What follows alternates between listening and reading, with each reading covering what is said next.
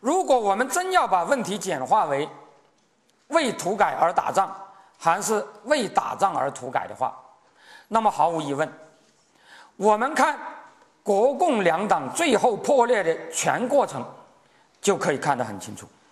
最后双方打起仗来，应该说和土改一点关系都没有，是吧？为什么这样说呢？因为国共两党在抗战以后，差一经过谈判，是吧？大家都知道，就是所谓的重庆谈判，而且这场谈判差一点就达成了协议。其实啊，当时的毛主席本来其实是曾经有一度是啊准备不打仗了的，是吧？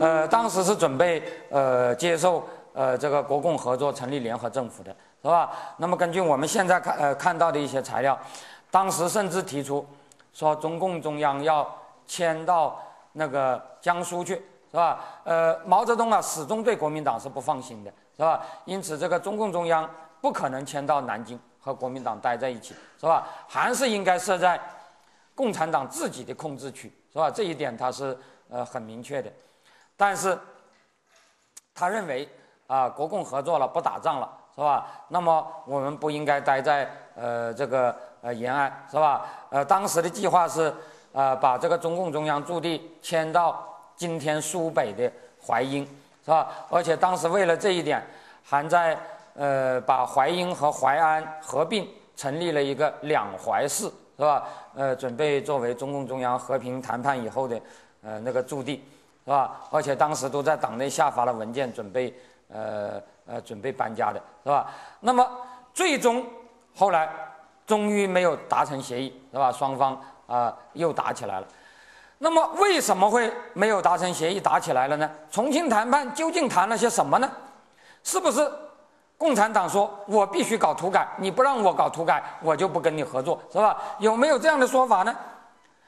根本就是子虚乌有。整个重庆谈判期间，没有一个字谈到土改。是吧？所有谈的内容是什么呢？全部谈的就是这个军队和政府的问题，是吧？这个呃，毛主席后来回来以后，专门写了一篇很长的文章，叫做《关于重庆谈判》，是吧？大家可以看看这个《毛选》里头的这篇文章，是吧？里头对重庆谈判的整个过程，是吧？呃，我们提出了什么主张啊？国民党怎么回应？是吧？然后我再提什么主张，国民党再怎么回应，是吧？呃，双方的整个博弈过程说得很详细，是吧？大致是说啊，国民党说啊，呃，共产党提出啊，说在未来的政府中啊，中国呃，中共应该是呃呃，在几个省啊可以当省长，是吧？在几个省可以当副省长，是吧？那国民党说啊，不能那么多，是吧？呃，你只能在在呃。呃，只能在呃一个省呃当省长是吧？比如说陕甘宁边区是吧？呃，其他省啊，你只能当副省长是吧？然后呃，共产党又提出一个第二方案，说呃，那好了，那我减少一两个省是吧？那国民党说还是不行是吧？然后军队也是这样是吧？这个嗯，国民党说现在这个军队要统一是吧？呃，这个我们国共两党现在抗战结束了，我们都要裁军是吧？那好，那。呃，共产党说可以是吧？说我们的军队可以裁到多少多少个师是吧？呃，你们的军队也应该裁到多少多少个师啊？国民党不干啊，说你的军队还是太多啊，必须裁到多少多少。那个呃，共产党说啊，那我退一步是吧？呃呃，再减一点啊。国民党说还还不够是吧？全部的谈判几乎都是围绕这些问题，是吧？呃，就没有一个字谈到土改问题，最终谈不拢。为什么呢？就是在这种问题上达不成协议啊！而且老实说，主要还是因为在东北的控制权问题上达不成协议，是吧？呃，老实说，东北控制权问题如果能够达成协议，就不会有这个事。而东北控制权达不成协议，和苏联的变卦是有关的，是吧？关于这一点涉及到的问题就比较比较多啊，我就不想在这里展开了。但是有一点很清楚。抗战前后的国共谈判，谈的完全是政权，尤其是军权的问题，根本就没有涉及土改。如果双方能够谈成，那就不会打仗，是吧？当时的毛泽东是做了这种打算的，而最终没有谈成，当然也不是因为土改，是吧？这是问题的一个方面。但是我们的确也应该说，共产党也的确并不仅仅是为打仗而土改，是吧？因为大家知道。实际上啊，四九年以后，很多农村变革的出发点都是土改。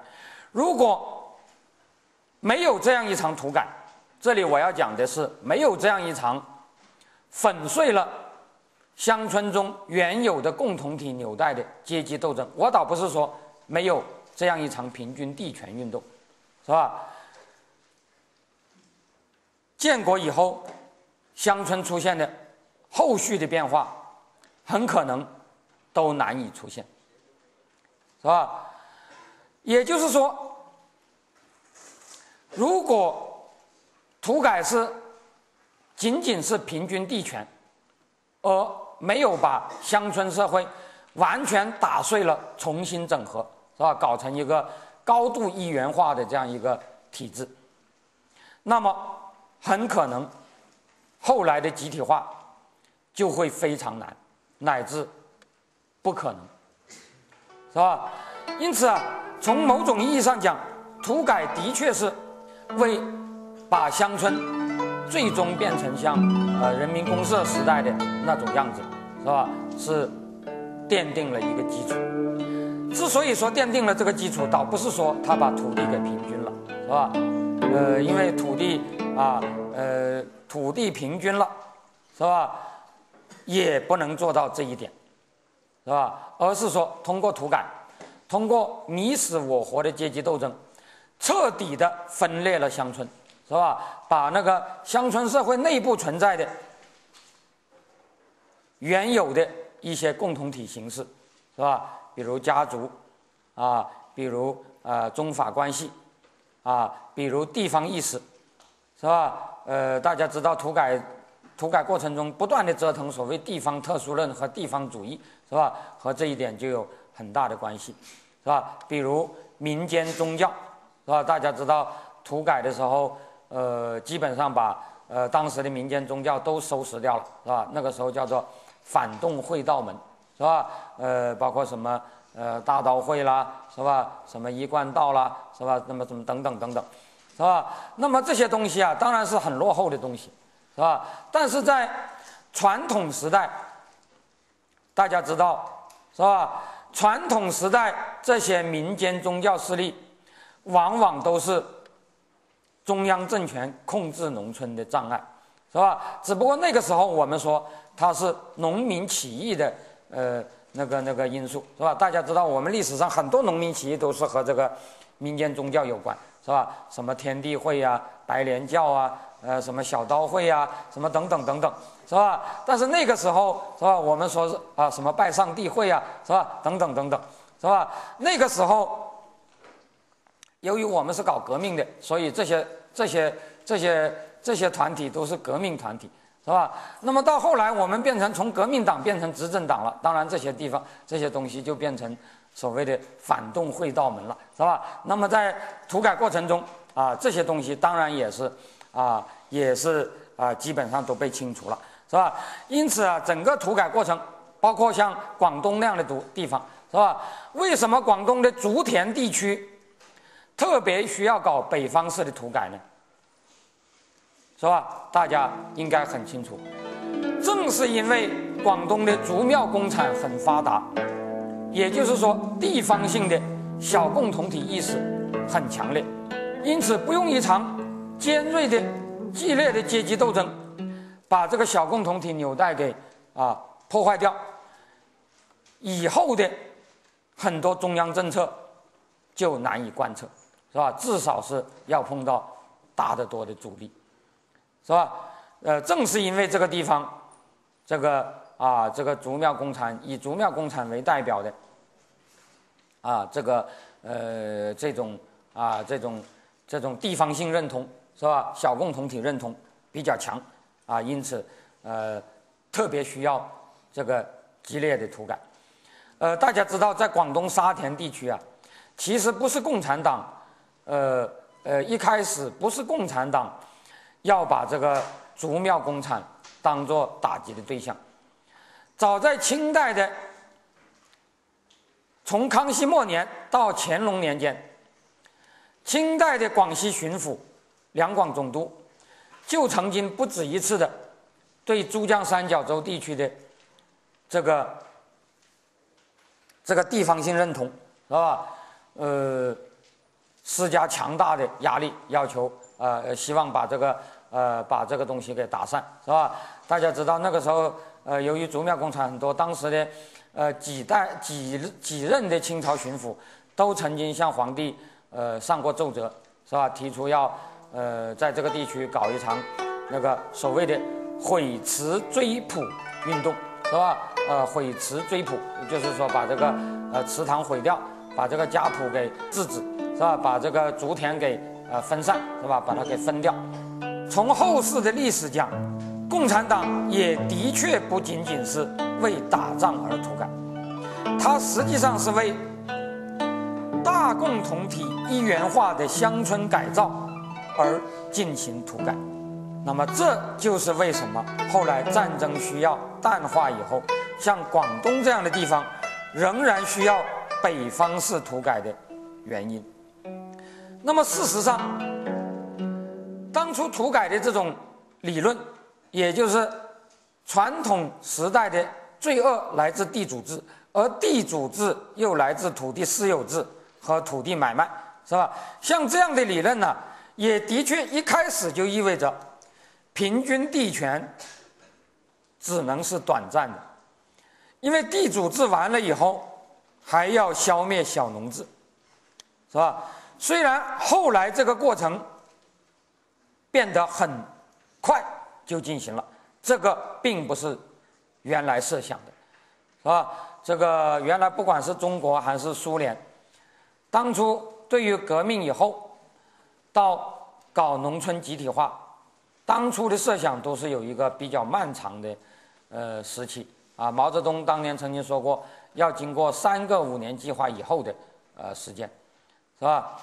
呃，苏联当时列呃，当时那个新经济政策时期就设想的更啊，设想的时间就更长，是吧？但是很快后来就搞了，是吧？搞了，呃，应该说有一些别的原因，是吧？主要就是啊，由于当时原始积累的需要。但是虽然后来这个过程加速，并不是预先计划的，但是后来这种加速之所以能够成功。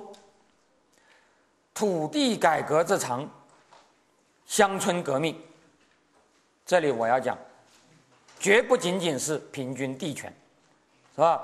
土地改革这场乡村革命，彻底消灭了乡村小共同体认同，这一点的确是有很大的作用。因此，我们可以说啊，土地改革的战争动员功能。和战后的乡村动员功能，要比它的所谓平分土地的功能要重要的多。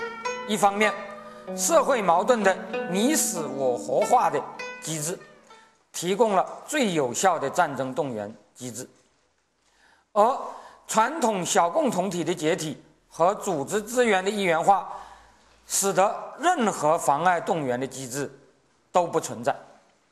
这就为。战后的乡村动员提供了强大的功能。关于这一点，是吧？我可以提到一件有趣的事情。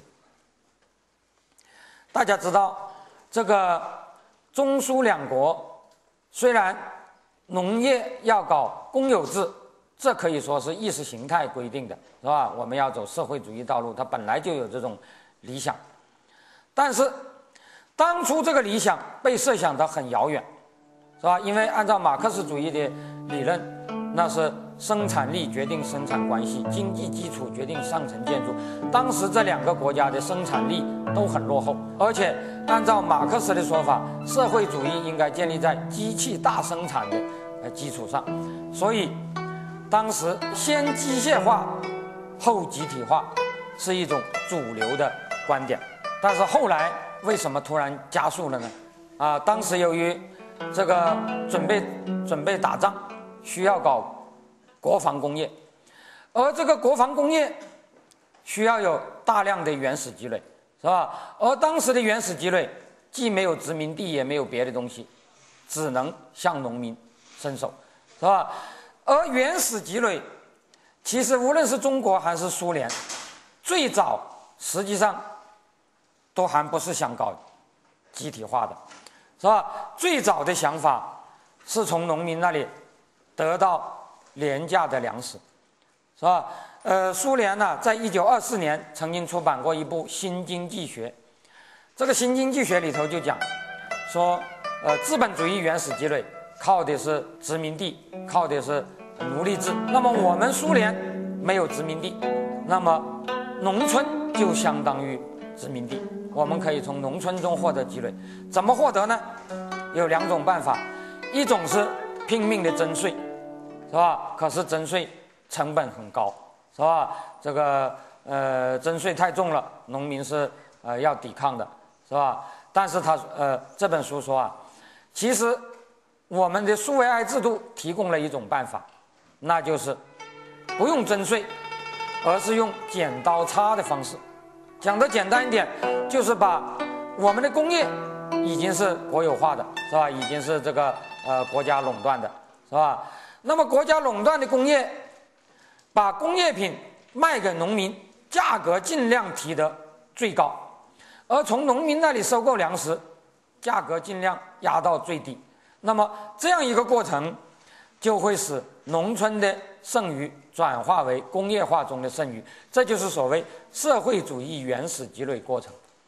那么这个过程，只有社会主义哦，或者说只有苏维埃政权能够办到，资本主义条件下是办不到的。为什么呢？因为这个《新经济学》这本书讲得很清楚，是吧？资本主义条件下，他们的工业是存在着竞争的。因此，你不可能用垄断的方式提高价格。因此，这种原始积累方式，在资本主义条件下是不不可行的。但是在苏维埃经济的条件下是可行的。那么，当时《新经济呃学》这本书说啊，由于工业是垄断的，因此农民别无选择，是吧？只此一家，别无分店，全国的工厂都卖一样的价钱，你不买也得买，是吧？因此，按照这个逻辑啊。农民应该是吧？呃，不管怎样，他都会去买这个这个呃这个这个呃国家提供的工业品，是吧？而国家是吧？呃，就可以把这个价格呃农产品的价格和工业品的价格呃这个这个剪刀差给拉开，是吧？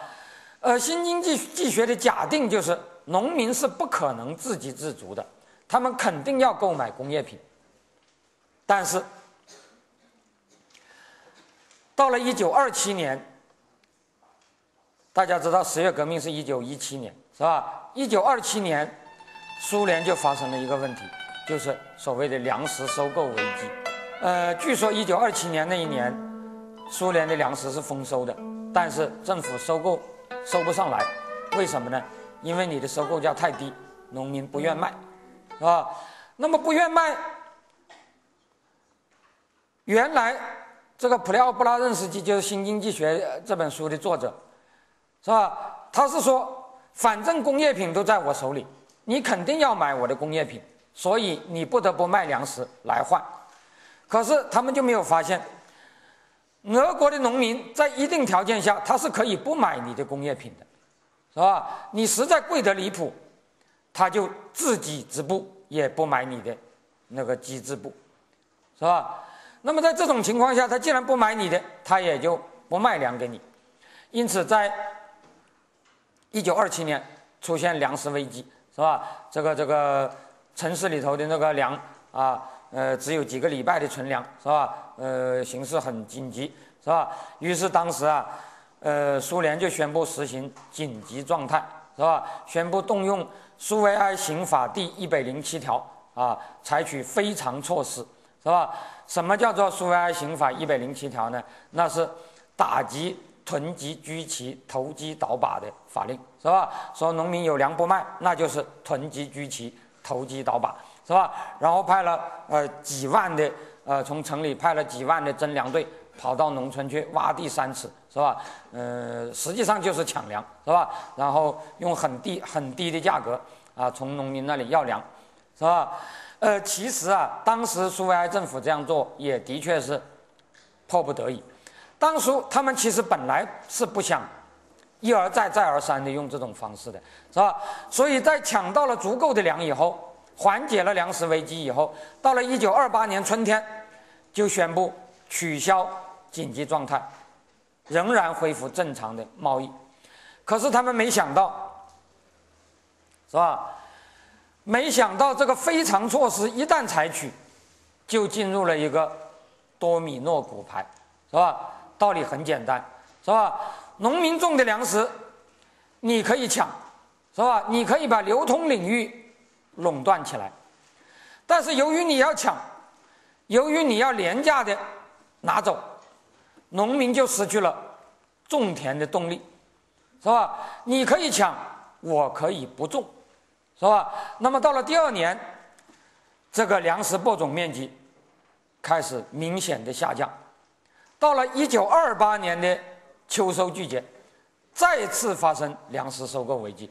这时候可不是农民有粮不卖了，而是农民真的没粮可卖了，是吧？因为农民由于前年的紧急状态，是吧？非常措施，他本身种的粮就只够只种只够自己吃的粮。是吧？就没打算种余粮，是吧？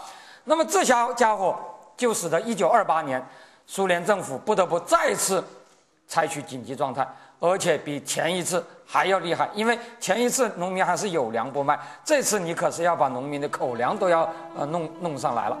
那么这就进入了一个恶性循环。就在一九二九年，斯大林就发现不行了，就发现我们如果仅仅把流通领域控制起来。